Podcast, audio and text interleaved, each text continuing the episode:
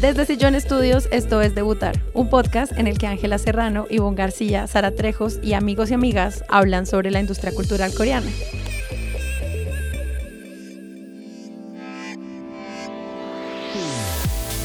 ¿Y qué es debutar? Ese momento en el que un artista, después de muchísimo trabajo, por fin logra presentar su primera canción al mundo, así como nosotras con este episodio. Comencemos. K-pop o el K-pop, o más estrictamente en español, el pop coreano, es un estilo de música que viene desde Corea del Sur y que se caracteriza por no estar conformada solo por el típico pop que hemos escuchado desde siempre, sino también por mezclar hip hop, jazz, reggae, country, música clásica, rock y raíces musicales autóctonas de Corea en grupos musicales. Es una industria gigantesca que está creciendo y llegando a Occidente. Y yo como gestora cultural y de proyectos empecé a obsesionarme un poco con esto. Yo no sabía mucho de esto, pero hace algún tiempo, hace, más, hace algo así como un año, grabamos un episodio sobre K-Pop en un podcast de Sillón Estudios que se llama Expertos de Sillón. Y Ángela nos mostró este universo en ese capítulo. Y desde ahí yo quise saber mucho más. De nada. Ah. sí, sí, sí. Pues yo apenas estoy entrando a comprender este universo y por eso quería preguntarles a ustedes, Ángela y Ivonne, ¿cómo fue que empezaron acá y cuánto llevan metidas en esta historia? O sea, cuéntenos un poquito cuáles son estas credenciales K-Poppers con las que arrancamos este podcast y pues la idea es que también las personas que nos escuchan, eh, si les gusta, que nos sigan en redes sociales y sobre todo que nos sigan en nuestro servidor de Discord, que desde hace unos días pues ya ha empezado unas conversaciones muy interesantes sobre la industria. Pues mi primer acercamiento con el K-pop fue con Boa, porque Boa, ella mm, hacía muchos openings de anime. Y pues digamos que yo he visto anime y he estado obsesionada con el anime desde que era muy, muy chiquitica. También Dragon Ball, Sailor Moon y pues ya muchas otras cosas a medida que fue pasando el tiempo. Y Boa hacía muchos openings de anime, entonces Inuyasha, por ejemplo. Y de ahí a mí me gustó mucho y empecé a buscar más. Y pues en esa época que coreano ni japonés tenía que 11, 12 años. Y mm, encontré muchísimas más cosas acerca de ella. Mentira, 11, 12 años, no, como 15 no, sí, como 12 años por ahí creo. Uy, Dios mío, hace mucho tiempo. y no mal, o sea, ¿qué pasa?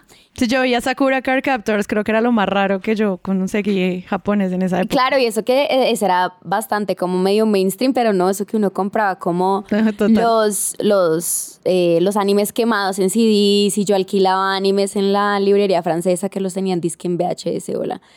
Y oh, wow. yo sé, yo no las podía alquilar porque ellos tenían como un montón. Entonces, pues como que veía varias cosas así y revistas como la Shonen Jump que se podían conseguir. Todo carísimo, pero maravilloso, reliquias de la vida. Y yo empecé pues ya como a piratear claramente un montón de canciones de Boa y a, descansar, a descargar cosas de Boa. Y mm, ahí me di cuenta pues que ya no solamente cantaba en japonés, sino también en coreano. Me sonaba súper raro, pero igual me gustaba un montón. Así estuve mucho tiempo escuchando cosas de, pues como de boa y así. Me gustó muchísimo y desde ahí ya, ya no puede parar hasta el sol de hoy. Entonces podríamos decir que son como, como desde 2008, 2009, así bien, bien diciendo, escucho K-pop. Wow, espectacular. Y yo, bueno, yo llegué al K-pop paradójicamente, igual que tú, Sara, gracias a Ángela, eh, las dos trabajamos juntas. Eres, una evangelizadora. Totalmente. Es, nuestra madrina K-pop. Sí. Ella, eh, pues empezamos a trabajar juntas y en una de nuestras conversaciones ella mencionó K-pop. Yo había escuchado y en ese entonces BTS ya estaba como creciendo y me acuerdo que era la época de DNA. Mm. Entonces 2017, más o menos. Y, Por ahí. y nada, y vi un video, me enganché, eh, me enganché gracias a Save Me y de ahí en adelante pues la historia ya es historia.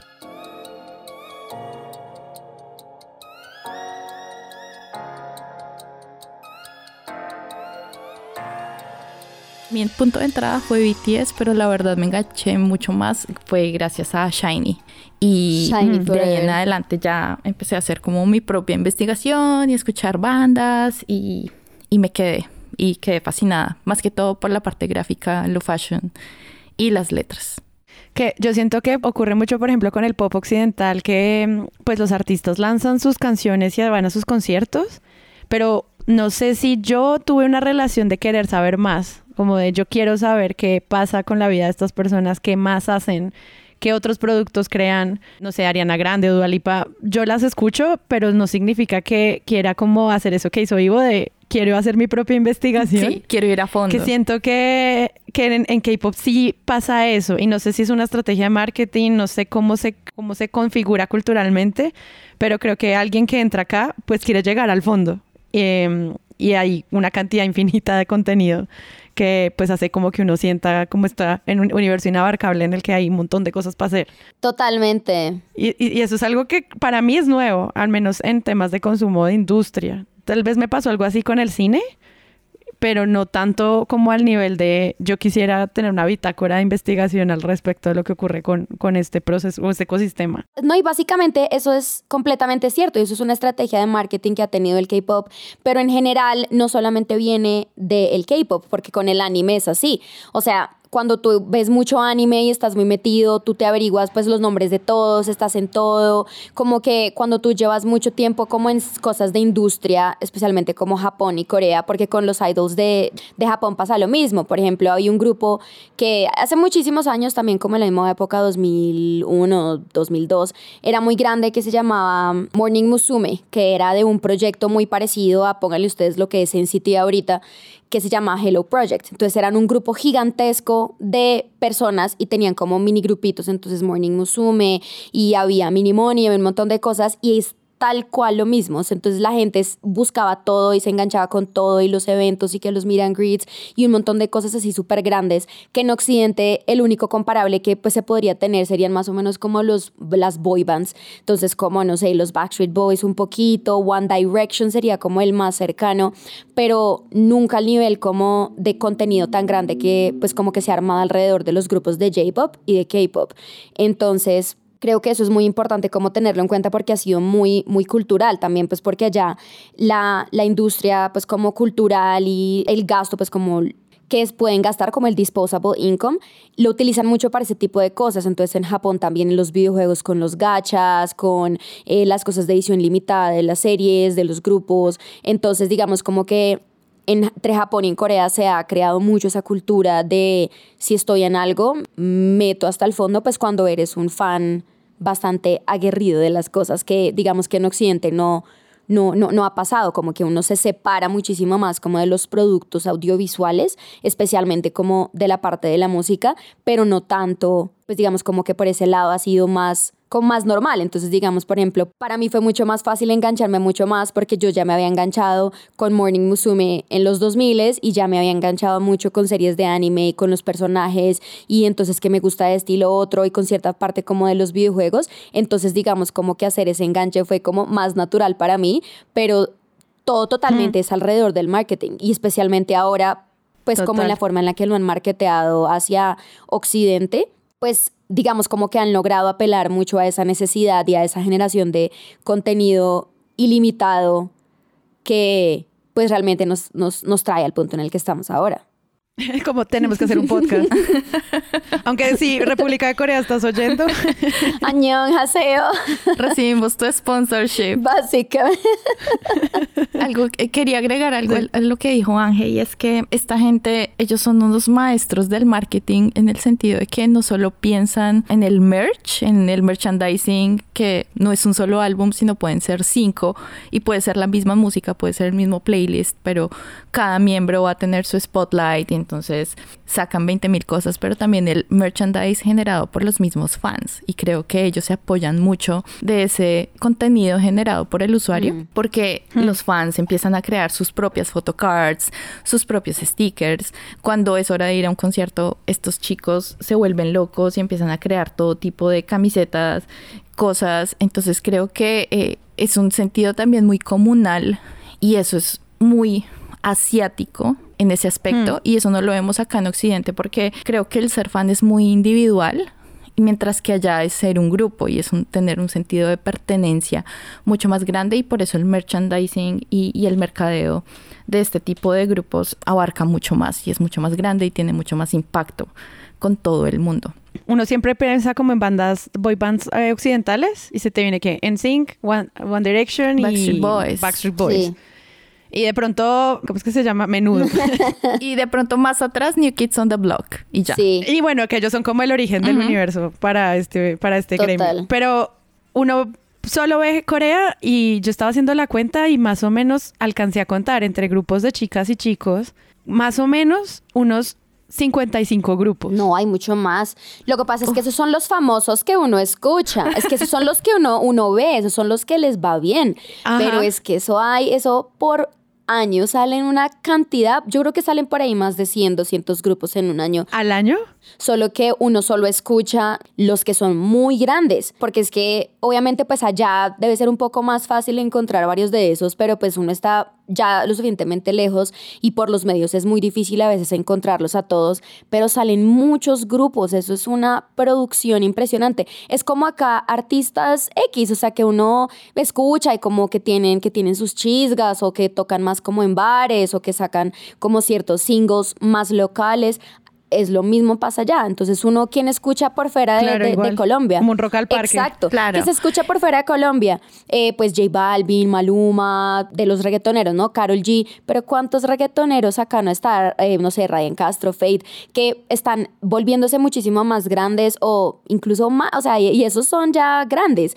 Y hay muchos más chiquitos que uno sabe que existen, pero no es como que salgan, no es como que uno lo reconozca. Esos 55 es porque esos son los que ahorita están más famosos, pegando un montón y o, o han tenido par hits virales y uno se queda escuchándolos. Pero eso se produce en- en masa, literalmente. Sí, y es por la cantidad también de, de, de compañías que hay en Corea. Nosotros conocemos como las principales, entonces uno dice, ay, Big Hit, que ahora es Hive, SM, YG, JYP, y como que uno queda ahí, pero después hay otro montón de compañías en las que está este semillero de artistas y muchos de ellos debutan con una canción y después desaparecen porque de verdad no pegó. Entonces, esta es una producción casi que una maquila de contenido musical y también contando pues los otros artistas que ellos tienen que no son solo cantantes, también son actores. Y bajo estas compañías hay, hay actores y otro tipo de, de artistas como coreógrafos, productores, etc que también eh, están saliendo o se están graduando en esta industria gracias a esas compañías. Sí. Claro, es que algo que a mí me gustó de esto que empecé a ver este año fue uno no ve un artista y ya o un grupo, Mm. sino cada grupo es como el staff, la compañía y la política pública de su país. O sea, como que uno empieza a ver que no solamente es como estas bandas gigantescas o estos nueve chicos o diez chicos o quince haciendo como shows en vivo, sino como toda la puesta de escena, quién los viste, quién los maquilla, quién les ayuda con la composición, quién trabaja en la producción. Y uno siente que cada uno de estos grupos pues es una cantidad de personas detrás y siento que eso es muy transparente. No, uno piensa como en BTS como una estructura gigantesca de personas trabajando.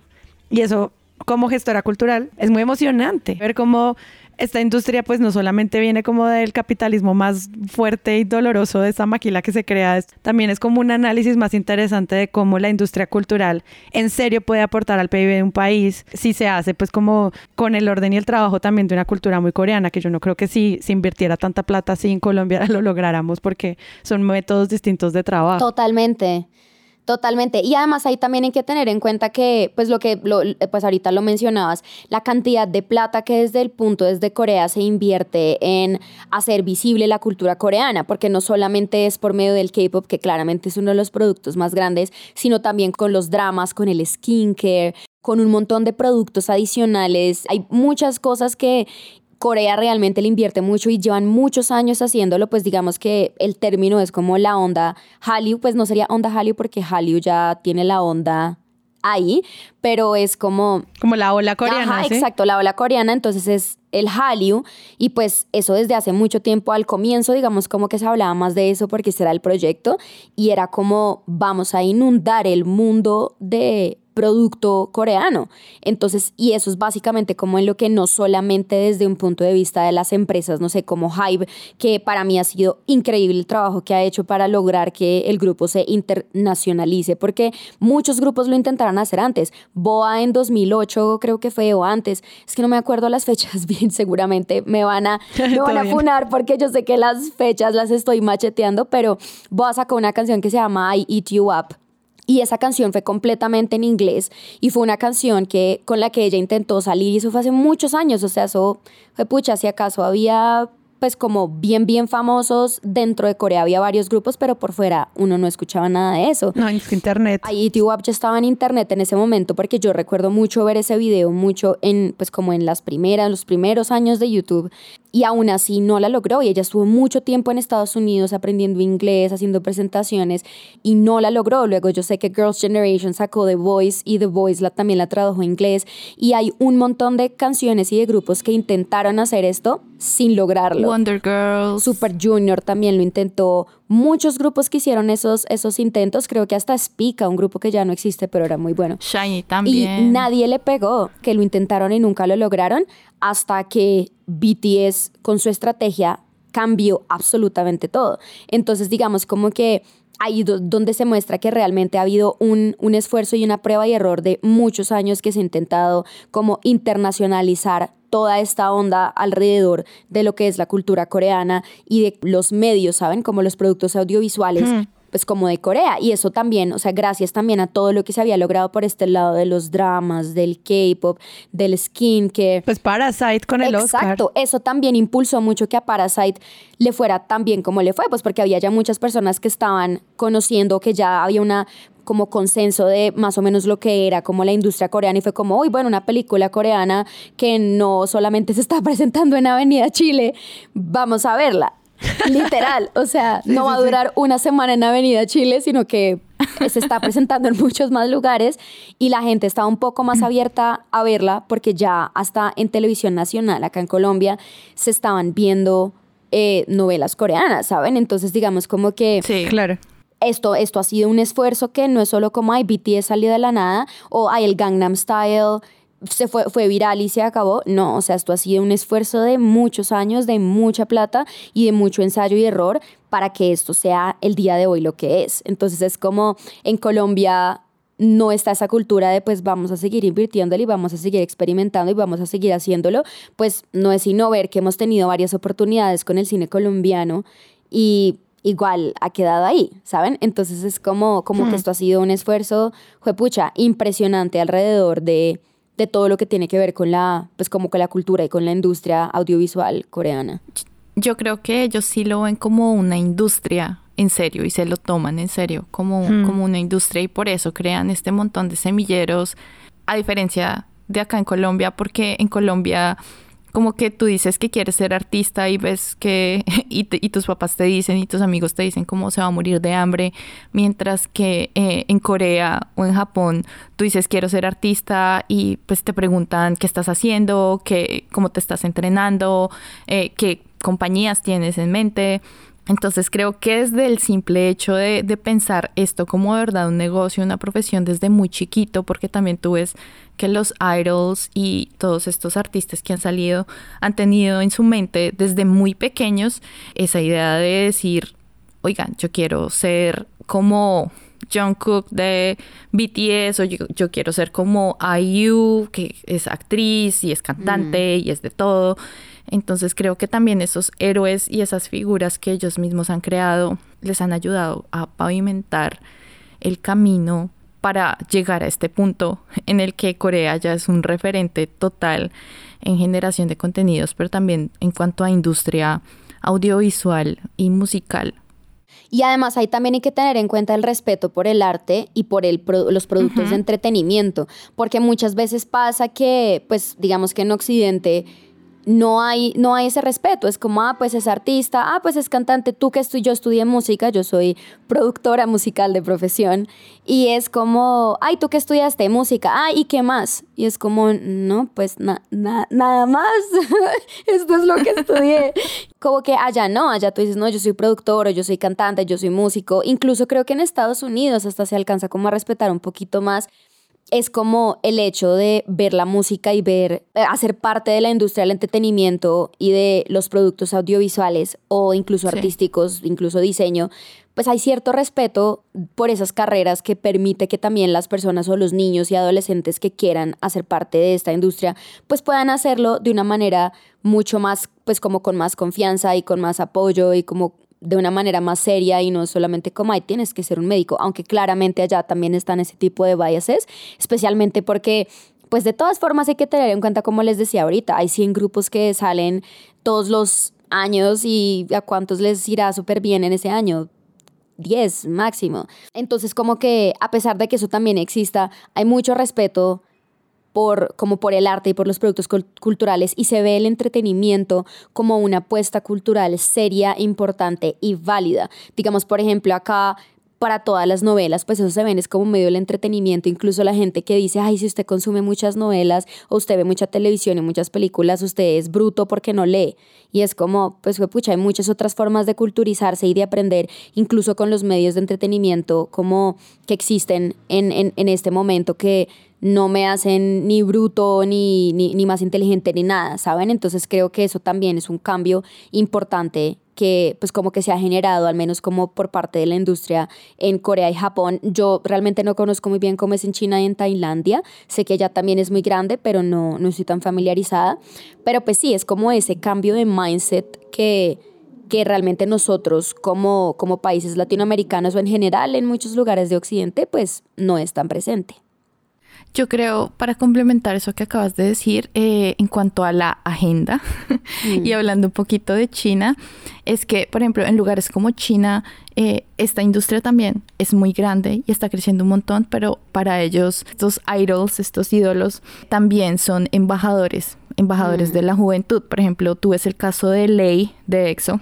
Él, él es chino, él nació en China, él viajó a, Corea para unirse al grupo, etcétera. Mm. Pero él ahorita, él, salió del grupo este año y él salió porque el gobierno chino eh, lo, digamos que lo reclutó y lo hizo uno de sus embajadores para la juventud y tú ves todo lo que él está haciendo en cuanto a su eh, no sé, eh, su método artístico y todo lo que él está haciendo es para hacer propaganda, propaganda para el país, para motivar a los jóvenes a trabajar o a lo que sean los valores que ellos quieran inculcar. Y tú ves con otros artistas allá mismo que, que esta agenda está siendo empujada. Digamos, en Corea eh, del Sur aclaremos, en Corea del Sur, digamos que la, la, agenda es un poquito más... Primera aclaración tras una hora. Totalmente. Estamos hablando de Corea del Sur. Corea del Sur. En Corea del Sur esta agenda es mucho más, eh, digamos, ligera, pero aún así hay ciertos temas que, que, que el, el, gobierno quiere impulsar y se ha pegado y se ha ayudado eh, de bandas como BTS, como EXO, eh, para empujar estas ideas e invitar a los jóvenes a ser un poquito más activos, un poquito más partícipes de todo lo que está pasando en su país, ya sea para promoverlo en el exterior, promover el turismo o simplemente promover campañas al interior de la nación que les interesan a ellos particularmente. Entonces creo que ellos también han visto el valor de, de este colectivo y podemos hablar, empezar a hablar también de los fandoms y de hmm, cómo estos grupos no son solo el grupo de los 5, 7, 17 chicos, sino pues sus fans y sus fans son miles y gracias a ellos logran 20 mil cosas porque ellos ven el valor de ese colectivo y vuelvo a reiterar la idea, eh, en Asia el, el trabajo colectivo es mucho más valorado y bien recompensado que en lugares como Colombia o acá en Occidente en general donde el, el esfuerzo individual es, es recompensado mucho mejor que el esfuerzo grupal. Cuando uno dice en un grupo social, me gusta el K-pop, la gente cree como, me gustan estas canciones de esas cinco personas que bailan igual y se parecen mucho entre ellos. Fin. Es como, no, yo lo que estoy consumiendo es la propaganda completa de un país. Es su idioma, su música, su relación con el pop occidental y el hip hop occidental y cómo ellos lo configuran también de manera local. Estoy consumiendo su ropa, su comida, o sea, te están vendiendo una cultura completa. No es solamente como me gustan estas tres canciones y ya, y la gente, ah, bueno, pero te parecen, o sea, como que solo te gustan estos, estas personas que están bailando, Y es como, no, lo que yo estoy entendiendo acá es, me gusta cómo funciona toda la industria en torno a la cultura de un país y al mismo tiempo cómo logran ellos imponer su idioma, su comida, su ropa, su, todo. Y creo que eso es lo que al final hace como que sea como tan atractivo. Incluso los estándares de belleza están ahí y es, o sea, los estándares de belleza en Occidente han estado completamente influenciados en mucha parte por los estándares de belleza coreanos, ¿saben? Es que incluso hasta hasta en Hollywood alcanza uno a ver un poco de esa influencia que se ha venido dando con el tiempo, hasta en las tendencias de maquillaje, en las tendencias de, cuidado personal, o sea, es que se ha visto en absolutamente todo. Antes nuestra rutina de cuidado de belleza eran tres pasos y ahora son los nueve pasos coreanos para cuidarte la piel. O sea, la verdad sí, sí, funciona. No, total, yo llevo utilizando estas cosas desde 2009, 2010 y fue pucha, impresionante. Yo tengo 32 años ah, y todavía tengo una piel súper joven. O sea, yo empecé a utilizar bloqueador solar todos los días, sagrado, por el skincare coreano. Y son cosas que uno aprende como o porque va al dermatólogo o porque consume este tipo de productos. Ahora pues ya con YouTube y con este, pues como con la, la, la, masa de medios y de profesionales que comparten su conocimiento tanto en TikTok como en YouTube, y en Instagram, pues digamos que uno tiene más acceso a esa información, pero pues eso en gran medida, en, pues como en parte de nuestra generación, pues fue impulsado por esta gran ola de, pues como de todo lo que ha sido la, la toma coreana mundial. Ah. ¿Cómo está funcionando esto? Porque esos son movimientos gigantescos y lo que dice Vivo de los fandoms y la manera colectiva en la que comprenden las tendencias digitales es algo que no habíamos visto antes. Ya deben haber tesis escritas sobre estos fenómenos culturales del K-pop. No, y desde el punto de vista también de la musicología, ha habido un avance impresionante y una evolución impresionante desde el lado musical, pues como con las influencias en Corea, como del hip hop y el pop occidental, como de las estructuras y la forma en la que funciona el K-pop en Occidente. Y creo que ahí podríamos empezar a hablar como de los más recientes, como sencillos que han salido, que salió la nueva canción de Blackpink, Pink Venom, en donde esto es claro. Incluso hay una referencia directa a se llama Pon the Replay. Hey Mr. DJ, pump on the replay. Hey Mr. DJ, won't you turn the music up? De Rihanna.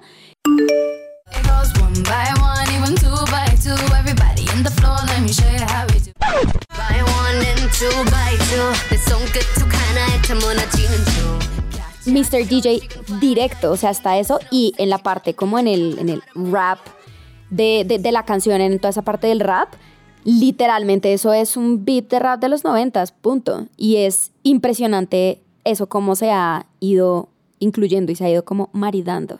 A mí lo que me encanta de eso es que para mucha gente y creo que para los fans más nuevos que de pronto no han escuchado mucho Rihanna y esto suena como, oh, ¿qué es eso? ¿Qué canción es esa?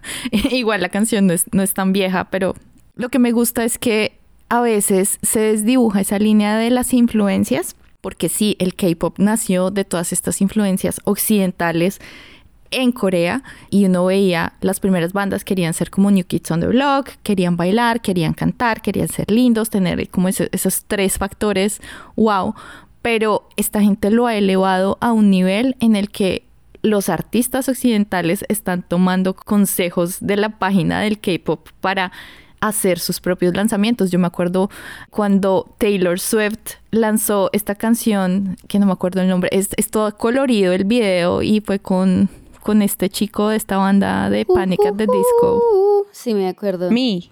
Esa, sí. With Me, esa canción. Me de Taylor Swift. Sí, me acordé. Ese video fue súper colorido y yo decía, esto es un video de K-pop. Y te lo juro, yo sé que ella tomó inspiración de 20 mil videos. Entonces, todas estas inspiraciones y todas estas referencias, como que, como que todo vuelve en full circle y se cierra, se cierra el círculo porque yo te influí, tú llevaste la idea a un nivel mucho más alto y yo estoy aprendiendo de ese de esa elevación, de esa evolución para elevar lo mío propio. Y creo que pues es la magia de, de, este tipo de contenidos y este tipo de industrias donde eh, a veces la gente dice, ay, se está reciclando todo, pero se está reciclando, pero se, se está mejorando también.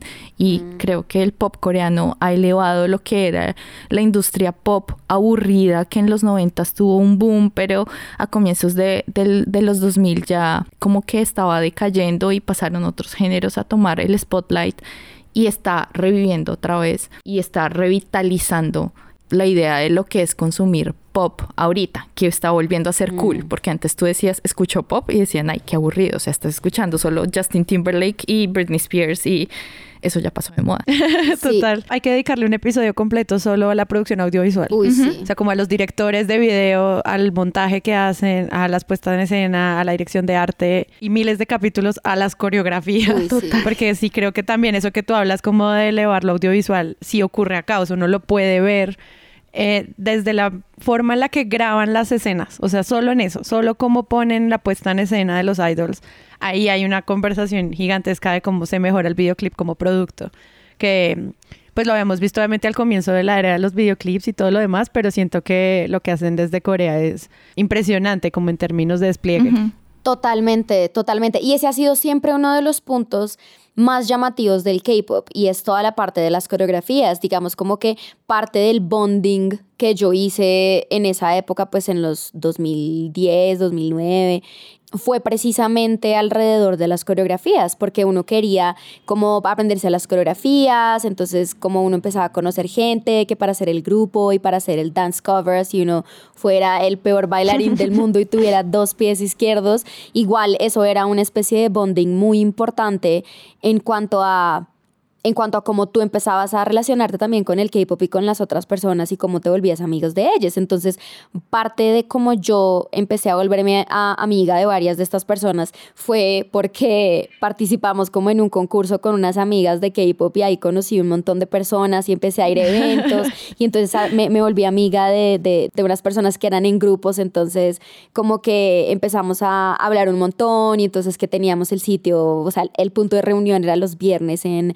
el estudio donde ellos practicaban baile y entonces era como, como alrededor de las coreografías y alrededor del baile. Eso ha sido, como siempre ha sido un punto de los puntos más importantes como del K-pop, hasta el punto en el que a la gente, pues como en este momento tú los ves en vivo y a veces están haciendo lip sync y no te importa porque están bailando tan chévere y están teniendo una puesta en escena tan chévere, incluso en los shows. De verdad, muy pocas veces ellos cantan porque las coreografías a veces son muy complicadas, pues cuando son en los shows o en algunos shows en vivo. Si no hay humanos con, con pulmones tan grandes. Exacto, o sea, igual ellos, igual ellos practican para hacerlo y entonces cuando están en, no sé, tú vas a verlos en vivo en el concierto, muchas veces ellos cantan la gran mayoría de las canciones, pero cuando son en shows o son en, son en este tipo de cosas donde van solamente como a presentarse más tranqui, muchas veces ellos hacen lip sync, pero pues es porque lo que tú estás viendo y lo que estás consumiendo no es solamente a un cantante de K-pop, tú estás viendo a todo un grupo que tiene no solo que canta, baila, que son bonitos, que tiene una ropa, una chimba, que es su, como su pelo, su imagen, el, el set que les ponen atrás, o sea, tú no solamente estás consumiendo como una persona que va a ir ahí a cantar. Ahorita que estabas hablando de Blackpink, casualmente fue como una entrada mía al K-pop muy leve.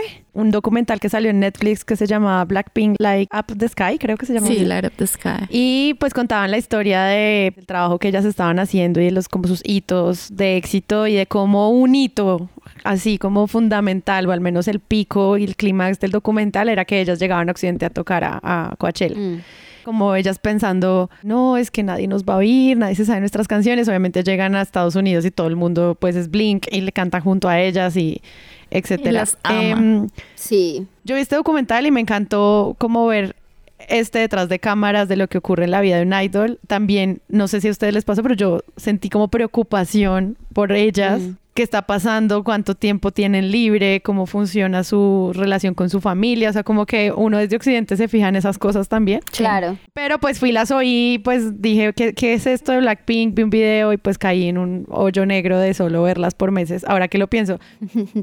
Luego ellas desaparecen y mm, vuelven a lanzar un sencillo. Yo no sé eso cómo funciona porque eh, habían parado, la, que estaban haciendo, o sea, cómo funciona en términos de la industria. En la industria está el comeback, lo que llamamos comeback, que es esta vuelta a la escena de los grupos luego de, de algún break en la industria los contratos las, las compañías digamos que agotan a estos chicos y los ponen a promocionar y tú ves que los lanzamientos son mucho más frecuentes digamos, cada tres meses casi muchas bandas están sacando canciones nuevas y uno dice a qué hora hacen todo esto.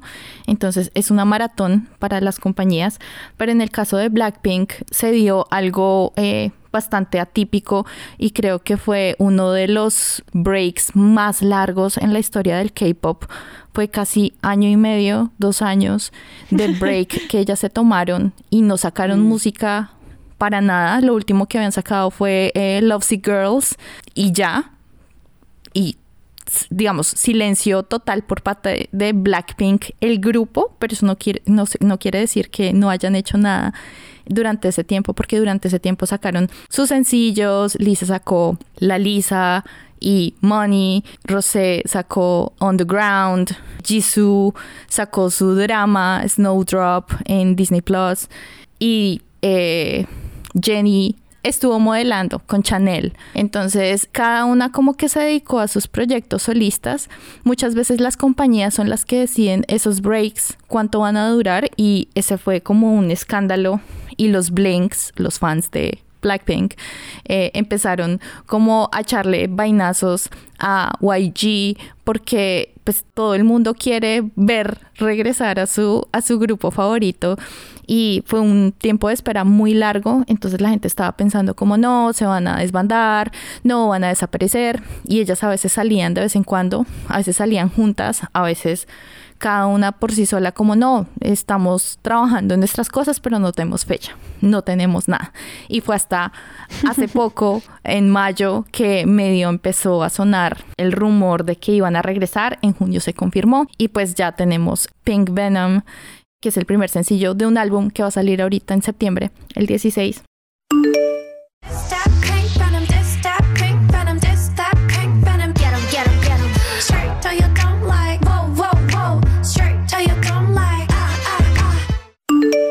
Y pues vamos a esperar qué pasa, pero digamos que la presión acá para las compañías a veces es satisfacer las expectativas de los fans de la, de la banda, pero también las expectativas del resto, porque esto es una competencia. Entonces las bandas también compiten por quién gana la mayor cantidad de shows de premios en Corea o quién repunta en Billboard, eh, si logran estar más de una semana, dos semanas, cuánto tiempo. Y en casos de grupos como Blackpink y BTS, que ya son mucho más globales, pues también es la espera de los fans por sus tours mundiales. mundiales. Entonces, claro.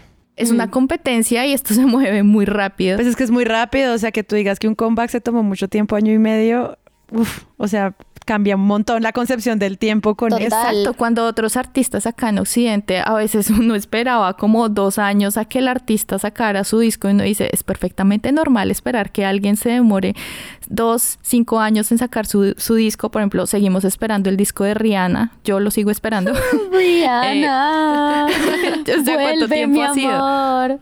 Pero, pero entonces, eso que es tan normal para nosotros acá en Occidente. Eh, en Corea es como, no, te demoraste dos años, ya pasaste de moda o ya estás out y salieron otras 20 mil eh, bandas o grupos y pues me voy a pegar de ellos. Entonces, como la competencia es tan, tan feroz entre, entre estos grupos, pues lo que hizo Blackpink pues fue histórico, no solo en términos de que pues se demoraron más de año y medio en sacar algo nuevo, pero los fans siguen ahí y la gente hizo explotar YouTube. Es verdad, porque ellas salen el 19 de agosto y el 20 ya tenían casi 100 millones de vistas. Y pues el número va a aumentar exponencialmente. Este fenómeno de que de, como que hagan comebacks cada nada, o sea, que regresen cada 3 a 6 meses, esto es relativamente nuevo, porque en, por ejemplo al principio, pues como en los 2000, es 2000, al principio de los 2010, como con la segunda generación de idols, lo esperado era que sacaran un álbum al año. Entonces, por ejemplo, con Shiny, si tú, si tú te fijas y miras como las fechas, es clarito es prácticamente como un año cerrado, con Super Junior también era un año cerrado, Girls' Generation, y uno siempre esperaba porque normalmente eran grupos que uno decía, no sé, Sistar era el grupo del verano, entonces siempre que era el verano sacaban su single y entonces em, a finales de año, como en diciembre, algunos sacaban sus canciones como de Navidad y la canción del drama, entonces como que siempre había siempre había como ese tipo como de seasonality y tú ya sabías que más o menos como cada ocho meses, un año, ellos estaban volviendo y durante ese año hacían puras promociones, como los primeros tres meses, luego iban a Japón, por ejemplo, Shiny, entonces sacaban su, su, su versión en japonés y como que tenían su espacio y su tiempo y uno ya sabía que normalmente iba a ser un año. Los que empezaron a cambiar eso fue más o menos como entre, más o menos hacia la tercera generación, como con EXO y con BTS, más que nada BTS, porque es que llevan nueve años y han sacado 12 álbumes y esto es creo que contando los japoneses han sacado 12, o sea, eso es más de un álbum por año y eso fue, fue pucha, como que esta gente está sacando muchas cosas y las otras empresas empezaron a querer replicar el nivel de viralidad y como las explosiones y como la popularidad de BTS y empezaron entonces a hacerlo mucho más recurrente y entonces a sacar muchas cosas más seguidas. Y por eso es que está esta concepción de que si tú te demoras dos años en volver es porque te vas a acabar, porque eso fue muy parecido a lo que pasó con Big Bang, eso fue lo que pasó con FX, lo que pasó con pues Girls Generation cuando sacaron lo último. Pero regresaron. Sí, volvieron las señoras.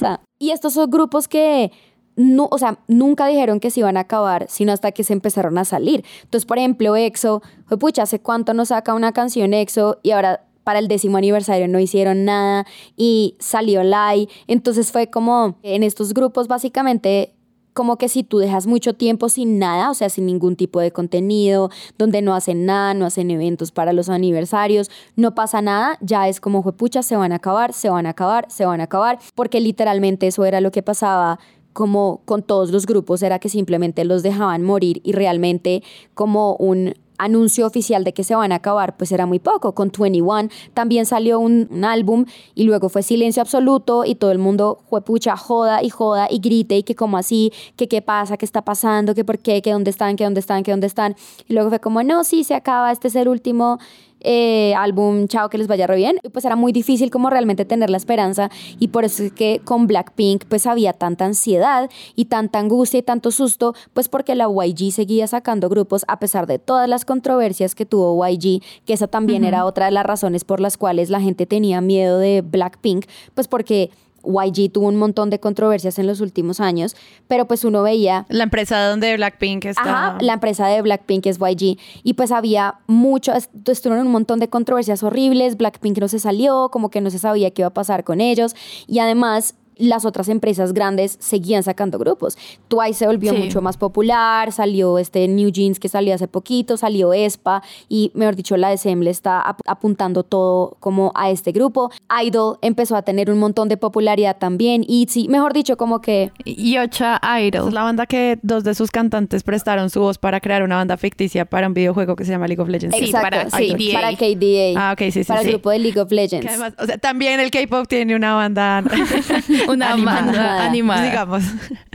Exacto. Eh, pero Ángel me hizo pensar en el mundo del K-pop hay como una leyenda, se llama como la, la maldición de los siete años y los Blanks estaban súper angustiados porque según la maldición de los siete años es que a los siete años muchos grupos desaparecen o o se rompen, por decirlo así, que fue el caso de Seastar, de mm. Four Minute, de Cara, de 21 y digamos que todo el mundo estaba, exacto, eh, Miss A, entonces estaban, todo el mundo estaba, estaba súper angustiado porque ellas, digamos, debutaron en el 2016 y su séptimo aniversario va a ser en 2023 y con este silencio que hubo de casi dos años, pues todos pensaban, no, van a desaparecer y como dijo Ángel, las, a veces las compañías toman decisiones arbitrarias de a quién apoyar o a quién sacarle el álbum y si ven que un grupo está dando mejor performance, pues le van a meter todo el dinero y todo el esfuerzo a ese grupo en particular y van a dejar los otros proyectos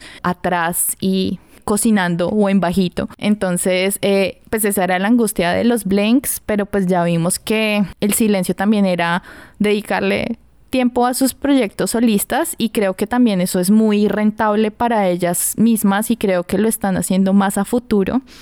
Eh, pero también para producir un álbum de calidad, esperemos, y, y entregarle algo, algo que valga la pena a sus fans. También lo de, lo de la maldición de los siete años es una cosa, pues lo, como lo último por este lado, es por los contratos, porque ellos normalmente firman contratos de más o menos siete a ocho años. Entonces pasan siete años y ellos tienen que tener las conversaciones de voy a renovar o no. Y pues muchas veces los grupos como los tienen tan explotados y como que ya después de ese tiempo han pasado muchas cosas como con los grupos, digamos lo que decía Ivo, por ejemplo en Sistar le empezaban a poner muchísima más atención a Georin cuando ya al final era Hyorin y un par de otras chicas que cantaban, que era horrible porque todas eran muy buenas, o en, o en 21, que eso era Ciel y las demás. Entonces, pues digamos como que llega un punto en donde también ya se pierde cómo era el grupo después de todo este tiempo y pues deciden no renovar. Esa es una de las partes importantes como de por qué existe esa maldición y es porque ya pasado este tiempo pues, pues tienen que tener las conversaciones pues como de si se van a renovar los contratos o no. A mí eso me parece muy interesante porque uno pues acaba de que en Occidente si se acaba una banda es porque bueno de pronto no lograron un contrato con una gran disquera puede ser. O dos, pues dejaron de parchar. Básicamente. que son bandas que se van diluyendo y ya. Acá es como una conversación sobre contratos, a cuánto tiempo. O sea, yo me acuerdo que habían muchos fans de Twice muy contentos por la renovación del contrato de ellas. Sí. Y uno piensa, pues es un empleo, ¿no? Y profesión en tu hoja de vida, igual Idol también, eh, pues depende mucho de las decisiones de las compañías, cosa que uno aquí no se pregunta tanto. ¿Cuál es el impacto, no sé, de Sony Universal en ciertos grupos? No es algo que esté en la conversación del pop. Está, pero no hace parte como de la comprensión del fenómeno. A mí me encanta que ustedes sepan tanto de las empresas, por ejemplo, porque siento que eso hace parte también de comprender pues este ecosistema de mercado tan gigantesco. Sí, exacto. Yo quería preguntarles, ¿les gustó Pink Venom? puse la notificación de YouTube desde que anunciaron y estaba muy, muy atenta a lo que fuera a pasar porque obviamente uno se emociona. ¿Cómo lo vivieron? A mí me encantó. O sea, ayer lo escuché todo el día. Fui al gimnasio en la noche y tenía como mi playlist y la agregué. ¿Ustedes creen? O sea, creo que la mitad de mi workout de una hora fue Pink Venom. A mí me encantó. O sea, de verdad me gustó mucho. Me desperté cantándola, quiero escucharla ya. Siento que en el comeback anterior me gustó más How You Like That que lo que me está gustando ahorita Pink Venom, pero igual me gustó mucho. Tienen cosas parecidas, ¿no? Que uno ve el video y dice estos Blackpink. Exacto. Tienes muy tiene la firma de, de, Blackpink por todo lado. Exacto. Yo soy más conservadora, en mi opinión. A mí me gustó, pero creo que estaba esperando mucho y eso es algo que pues nos pasa a los fans muchas veces y es que hay mucho hype y mucha emoción eh, alrededor de un comeback y cuando uno tiene unas expectativas tan grandes o se empieza a imaginar todo tipo de cosas y llega el comeback y no es lo que esperabas, pues obviamente hay cierto sentido de decepción. No estoy diciendo que estoy decepcionada, solo que creo que por el hecho de que suene tan Blackpink, pues no me sorprendió tanto, eh, pero es solo un sencillo. Entonces, creo que por eso estoy siendo conservadora. Es solo un sencillo de un álbum que va a salir el 16 de septiembre. Entonces, estoy atemperando mis expectativas. Me gustó mucho lo fashion del video. Yo soy mucho más visual y creo que yo estoy en el K-pop por lo visual. Y me gustó mucho el video, me gustaron mucho las pintas que tenían. Me encantó ver otra vez eh, para mí Rosé es como la, la reina emo en el K-pop. Ella siempre es toda dramática y me encanta. Tiene como un corazón palpitando. El, corazón este negro así. Me encantó esa imagen, se quedó en mi cerebro. Y, la sombra negra con glitter como si fueran lágrimas. Visualmente me gustó mucho y obviamente la coreografía, yo siempre espero las coreografías de ellas y en ese aspecto sí no me decepcionó porque pues son unas diosas. Sí, a mí me encantó ver a Rosé tocando guitarra. también. Que es algo con lo que me quedo desde que vi el documental, la relación que ella tiene con la composición y como ella no solamente cantando, sino también haciendo música. Y siento como que fue un regalo para ella dejarla tocar la guitarra en el video. Sí, me encanta. No sé, me lo estoy, estoy acá, obviamente yo no he hablado con, las, con, la compañía. yo le escribí a Rosé. qué decisiones tomaron. Yo le escribí a Rosé y me dijo que se eh. había puesto muy feliz. Ah. sí, me, Sari, no, me fue súper bien. Sari, increíble. Me encantó, ya viste el video. Estoy súper cansada. tu opinión es muy importante para mí. Pero sin joder, algo que me parece muy importante, aquí nos estamos burlando como de eso, pero uno sí siente que uno es amigo de estas personas por el mismo marketing que ellos crean. Me acuerdo mucho una vez eh, que yo le conté a Ángel que estaba escuchando Stray Kids mucho, como que los había conocido, me parecían chéveres. Y tú me contaste que pues habían plataformas donde ellos dejaban mensajes de voz. Sí. Como si fuéramos amigos. Esos no ASMRs te creo. que dejan a veces. Y de repente Uy, escucho sí. este audio que lo van a oír a continuación. Thank you for listening to Maniac. Well, I mean, our album, I think it's great. I'm glad that you guys really enjoy our al- album, and really, it's very new. So, I hope you keep looking forward to upcoming content and a lot of other stages and performances that we're about to show. To sleep. Good night.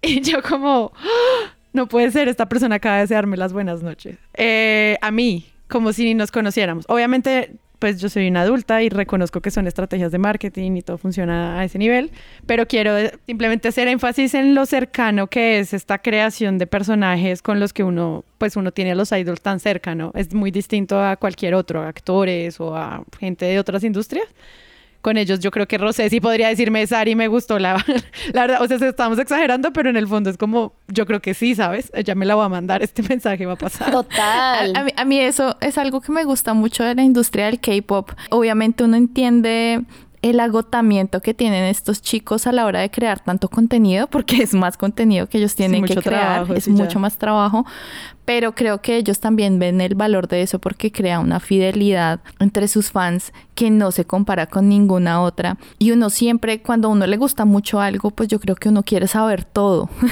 y uno quiere ir al fondo y eh, conocer cómo viven. A mí me gustan mucho estos realities que, que a veces sacan de ellos en el campo y teniendo, haciendo actividades no- totalmente normales de mortales como ustedes y yo. Sí, Sí, en la piscina. sí. Exactamente. A mí me gusta verlos en esos ámbitos porque a veces, pues creo que los videos musicales y las presentaciones te los ponen como estos dioses del Olimpo inalcanzables y verlos, no, ellos se equivocan, ellos son torpes, ellos no se aprenden la coreografía tan fácil. Ese tipo de cosas creo que los acerca más a la gente y crea, crea ese sentido de, de, de fidelidad y de compromiso por parte de las demás personas. Obviamente es más contenido que uno tiene que consumir y también es más dinero que uno tiene que gastar porque a veces uno tiene que pagar suscripciones para poder verlos, para Sí. poder escucharlos, para recibir ese mensaje Todo es diario de. Banchan diciéndote buenos días, nena, o lo que sea. O sea, ¿Dónde pago eso? De Félix, hablando en su hermoso acento australiano y su voz de ultratumba. Once again, thank you. Alright. I'm gone. Good night. Talk to you tomorrow. Buenos Exacto. días. Total. Me acabo de despertar, dormí muy bien. No, no, no, adiós, gracias. Buenas Eh, noches. Algo que, ellos, algo que ellos dicen mucho es como, ¿comiste? ¿Estás bien? Yo quiero que alguien me pregunte eso todos los días al final del día, como, ¿comiste? Sí, comí. Estoy bien, gracias. Sí, no, y todo esto, digamos, como que, que, que es, un, es parte de la estrategia, porque es que cuando tú los sientes más cercanos es mucho más fácil sentirlos como, como tus amigos o incluso verlos como personas más cercanas. Por eso es que yo siento que también en Occidente es más fácil mantener la distancia de los artistas y pues es más fácil para ellos tener una vida. Y es porque tú te enganchas con ellos, es como desde la parte musical y tú sabes que ellos tienen una personalidad y son chéveres y van que a Jimmy Fallon y a James Corden y cosas así, pero nunca al nivel del K-pop que tú honestamente los llegas a conocer y tú puedes llegar a decir como, ay, esto es tan Jungkook, como, ay, esto es algo que total, uy, no, Sugar y a esto, ¿saben? Como que son cosas en las que desde hace mucho tiempo existen, digamos ahora está la app esta de los mensajes de voz, pues por lo que ahora son eh, pues notas de voz que uno recibe, pero antes había una que se llamaba Star Call, que era que básicamente te llamaban, hacían una videollamada que tú sentías que te estaban videollamando a ti y decían como, hola, buenos días, ¿cómo estás?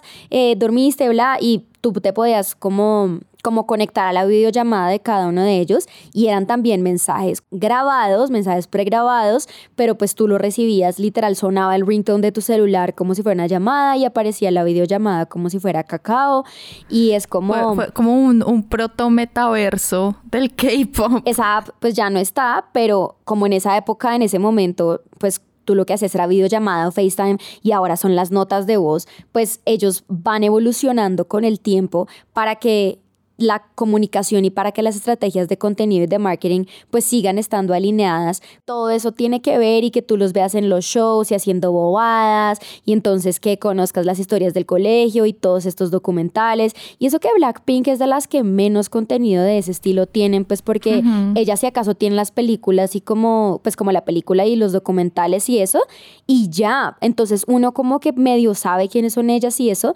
pero no al nivel que por ejemplo tiene BTS es que uno de BTS sabe perfectamente cómo es cada uno, y o Stray Kids, que también tienen un montón de vainas, es que tienen sus propios shows y vainas y lives y todos los días y todo el tiempo. Digamos como que de verdad tú llegas a, a conocerlos como personas, como, o sea, yo siento que, que incluso las que son muy fans de ese tipo de grupos, como de Stray Kids y de BTS, que pues tienen mucho contenido, conocen más a los de BTS que muchas veces a sus propios amigos y saben más qué pasa en la vida de ellos que de sus amigos cercanos a quienes les pueden mandar un mensaje en WhatsApp cualquier día, ¿saben? Cómo se genera esa cercanía, es impresionante.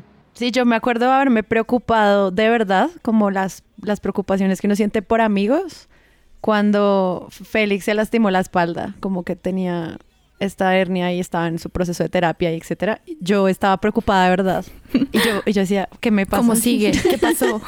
¿Cuál fue la evolución ¿En qué momento llegué a este lugar? Quemó a no sé quién le dio COVID y uno, no, pues se está tomando el agüita, ya comió. Básicamente. Ese tipo de contenidos generan cosas súper positivas como lograr empatía con el otro, pero también eso genera un como el lado oscuro del K-pop y de los fans que son estas fans locas que se llaman sasengs que los mm. persiguen a todo lado y creo que por eso muchas marcas eh, y digo compañías muchas compañías eh, los blindan tanto, por ejemplo, el caso de Blackpink, y es que entre menos información des, pues también es más fácil protegerlos y cuidarlos de estas personas locas que los persiguen. A, han habido casos donde se les han metido a la casa o han habido intentos de, de verdad, como de, de metérseles al rancho, por decirlo así.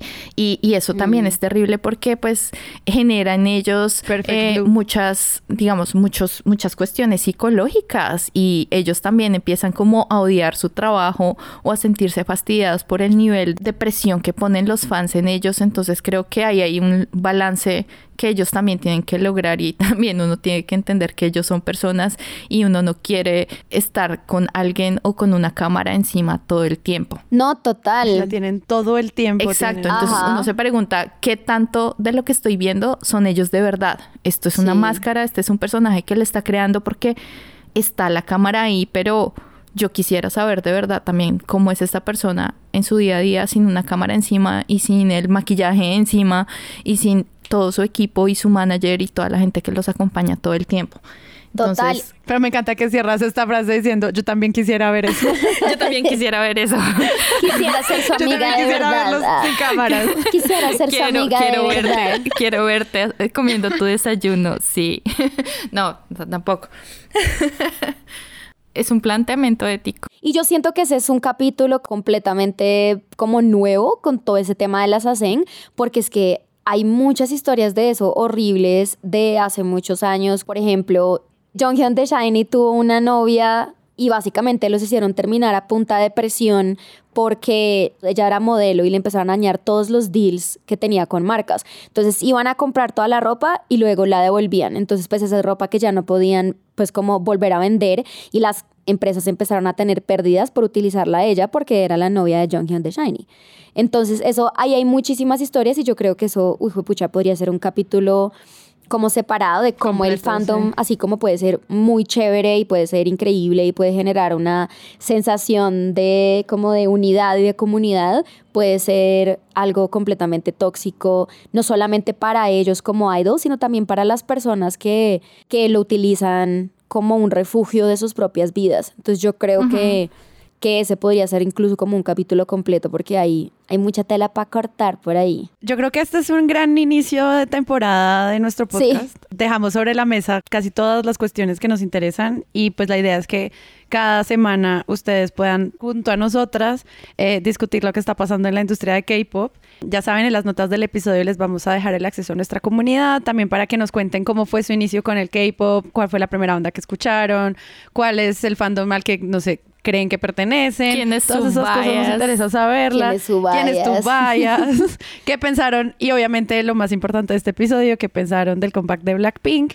Eh, vamos a estar súper pendientes de eso. Entonces, nada, pues quiero darles las gracias a ustedes por aceptar eh, unirse a este proyecto. Eh, muchas gracias, Ángela, por todo. Jaja, Sí, de nada. gracias. Ángel por, por, por introducirnos a este gran mundo. Jaja, de nada. Espero que muchas personas que estén escuchando esto también tomen mi influencia y armemos un, unos K-popers de Ángela. Ah. Bueno, hay que traerlas. Muchas gracias, Ivonne. Gracias, gracias, gracias a, a ti, Sara, gracias a Ángel y pues nos estamos oyendo. Ay, sí, muchas gracias, Bueno. Ari, por abrir este espacio. Creo que es algo que, que como que me hacía falta poder compartir más con el mundo. Y también a Ivo, eres lo mejor, gracias por estar acá. Y pues nada, esperemos que nuestras conversaciones les gusten mucho y puedan sentirse un poquito identificados o aprendan un poquito de cómo funciona todo esto. La idea con esto creo que también es acercarlos mucho más al mundo del K-pop si lo ven como algo intimidante o muy lejano y difícil de entender y, y traerlo más como, como al planeta Tierra y de- que de verdad vean que hay de todo para todo el mundo. Este es un mundo muy diverso y no solo para gente que le gusta el pop propiamente. Y yo soy Sara Trejos. A todos ustedes, muchas gracias por escuchar. Debutar hace parte de Sillón Estudios, una red independiente de podcast donde además pueden escuchar Presunto Podcast, Expertos de Sillón y muchos más. En Debutar somos Ángela Serrano, Ivonne García y Sara Trejos. Nuestro logo es de Daniel Lara. Nuestra asistente de producción es Paula Villano. Los esperamos en nuestra comunidad de Discord para que sigamos hablando de todos nuestros episodios semana a semana. Chao.